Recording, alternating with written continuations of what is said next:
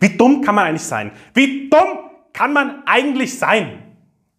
Genau mit diesen Worten ist am Freitagabend ein älterer Herr in seinem kleinen Elektroauto schreiend an mir vorbei gesurrt. Ja, er hat mich persönlich gemeint und ja, ich bin mit erhobener Faust hinterhergelaufen.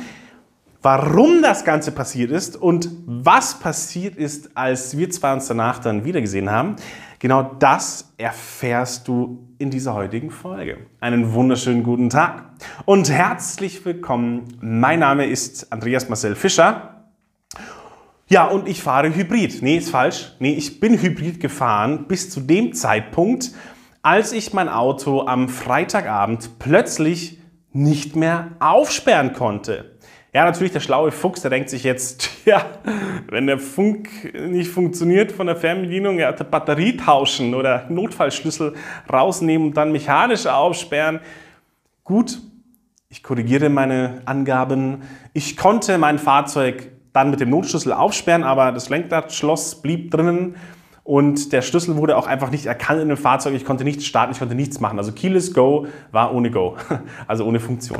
Jetzt stehe ich also an dieser Ladesäule bei der du ja eigentlich nur so lange parken darfst, bis dein Auto vollgeladen ist. Und ich komme nicht mehr weg. Gefühlt hatte es da schon 30 Grad. Und um mich herum war eine Baustelle. Mein E-Parkplatz war übrigens auch auf dem Gelände von einem sehr bekannten Gartencenter und mitten in München. Warum sage ich jetzt das extra und betone nochmal mitten in München? Weil wir hier Chaos hatten. Also es konnte wirklich durch diese Baustelle auf dem Parkplatz immer nur ein Auto rein oder rausfahren. Und nach einem kurzen Anruf dann beim Pannennotdienst ist dann auch schon nach wenigen Minuten ein Retter angekommen. Und seine ersten Worte waren, scheiß Elektroautos. So hat er angefangen. Er testet dann und versucht und Batterie angeklemmt und äh, plötzlich fährt ein kleiner Renault Zoe surrend in Richtung Parkplatz.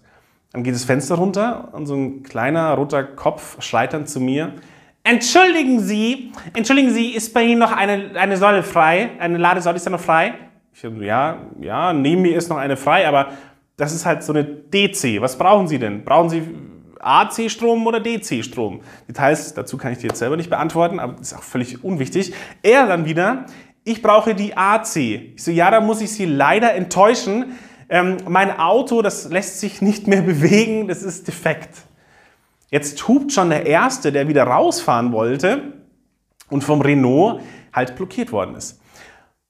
Und jetzt schreit er schon so ein bisschen lauter. Ja, ähm, können Sie bitte frei machen? Nein, das Auto ist defekt, das lässt sich nicht mehr bewegen. Fahren Sie bitte weg, ja, damit ich tanken kann? Sondern jetzt hat der Nächste sich eingereiht hinter dem Renault und fängt auch an zu hupen. Fahren Sie halt weg jetzt. Nein, das geht nicht. So, jetzt alles hupt und er schreit mich an. Wie dumm kann man eigentlich sein? Knallroter Kopf, wirklich knallroter Kopf, drückt er aufs Vollgas, schreit und schimpft und flucht und dann quetscht er sich vorne irgendwie so ein bisschen noch in anderen Autos mit seinem Schnauferl äh, vorbei. Er wendet und parkt dann auf der Station neben mir. Er steigt aus, schaut mich an und sagt, oh, ähm, bitte entschuldigen Sie, äh, ich wusste nicht, dass, dass Sie eine Panne haben. Ich habe es ja fünfmal gesagt. Bitte entschuldigen Sie, dass ich Sie so angeschrien habe. Das war falsch. Wissen Sie, wissen Sie, ich muss noch nach Ulm und ich suche seit Stunden eine Ladestation. Bitte, bitte entschuldigen Sie, dass ich Sie so, so, so angeschrien habe. So, und ohne Witz, hey, mit einem Faustschlag mitten auf die Zwölf habe ich dem kleinen Gartenzwerg mal klar gemacht, dass mich niemand im öffentlichen Raum beschimpft. Das habe ich natürlich nicht gemacht. Aber überleg dir mal selber, wie du mit genau solchen Menschen in solchen Situationen umgehen willst. Mit Ende 10 gebe ich dir ganz offen zu, mit Ende 10, 19, war ich auch noch jemand, der gerne mal, wenn er wütend war, aus dem Auto heraus oder besser heraus zurückgeschrien hat, bis ich dann zum ersten Mal die sieben Wege zur Effektivität von Stephen R. Covey gelesen habe. Bei ihm habe ich wirklich zum ersten Mal vom Prinzip zwischen Reiz und Reaktion gelesen. Wir können immer entscheiden, wie wir mit einem Reiz umgehen wollen. Wir müssen uns nur wirklich darauf konzentrieren und es auch wirklich wollen.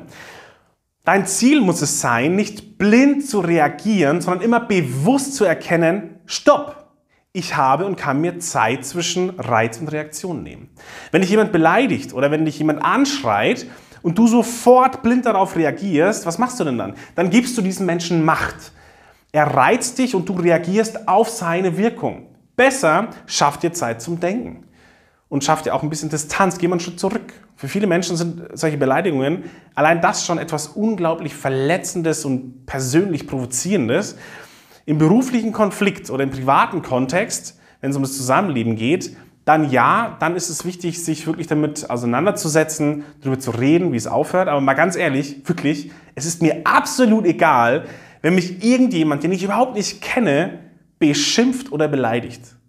Sei mal ganz ehrlich, wie ist es denn bei dir? Schreib es mir unbedingt ganz offen und ehrlich in die Kommentare. Wie gehst du mit Beleidigungen um von Menschen, die du nicht kennst? Wenn ich keine Beziehung zu diesem Menschen habe, warum zur Hölle sollte mich das denn dann in irgendeiner Weise beschäftigen, was dieser Mensch zu mir sagt?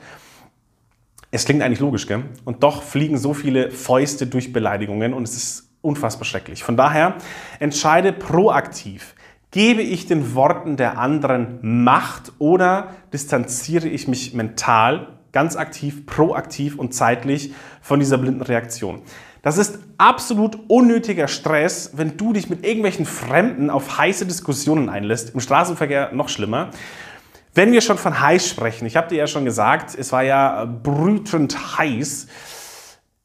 Wenn Menschen schon gestresst sind, dann sei noch vorsichtiger in solchen Momenten. Denn deine Ignoranz, deine intelligente Ignoranz, wenn dein Gegenüber merkt, verdammt, meine Provokation, meine Beleidigung, die erreichen ihr Ziel nicht, dann kann das leider sehr provozierend wirken auf diesen Menschen. Und Alkohol, Hitze, Verkehr, alles noch dazu, alle Stressoren, also Auslöser von Stress oder Verstärker von Stress, die bringen das fast so viel schneller zum Überlaufen. Und genau deshalb entscheide selbst, wie gehe ich mit Reizen um und beobachte dein Gegenüber auch rechtzeitig, Moment mal, in welchem Modus ist denn dieser Mensch? Schlägt er gleich zu? Weil je wirklich, je mehr du provozierst, auch wenn es Spaß macht, desto eher explodieren solche Gartenzwerge. Dir hat gefallen, was du gerade gehört und gesehen hast? Dann zeig mir bitte, bitte dein wundervolles, bezauberndes Lächeln mit einem Daumen nach oben. Und wenn du jetzt noch Lust dazu hast, dass wir gemeinsam ab sofort deutlich mehr Freude am Reden haben wollen, dann folge mir und abonniere jetzt auch noch sehr gerne diesen Kanal. Ich freue mich auf dich und auf das nächste Mal. Habe unendlich viel Freude am Reden. Dein Andreas.